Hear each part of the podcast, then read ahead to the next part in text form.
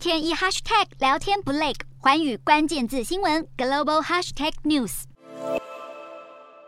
入境检疫政策三加四，六月十五号就要上路，旅游观光产业终于盼到曙光。但禁团令未除，业者其实不敢太乐观。不止旅行业叫苦连天，包括进出口工会等商业团体也抗议，再不开放贸易，恐怕撑不下去。传出早在五月底，指挥中心已经跟行政院研拟，六月松绑成三加四，只是碍于疫情仍处高原期，不敢太早公布。而现在也传出，预计三加四上路后，再观察两个感染周期，也就是二十八天，就可能再进一步松绑成零加七。据台大儿童医院院长黄立明认为，开国门有三大指标：长者接种率达八成，药物医疗量能充足，重症死亡数下降。他评估最快七月零加七才能上路，边境松绑还是要慢慢来。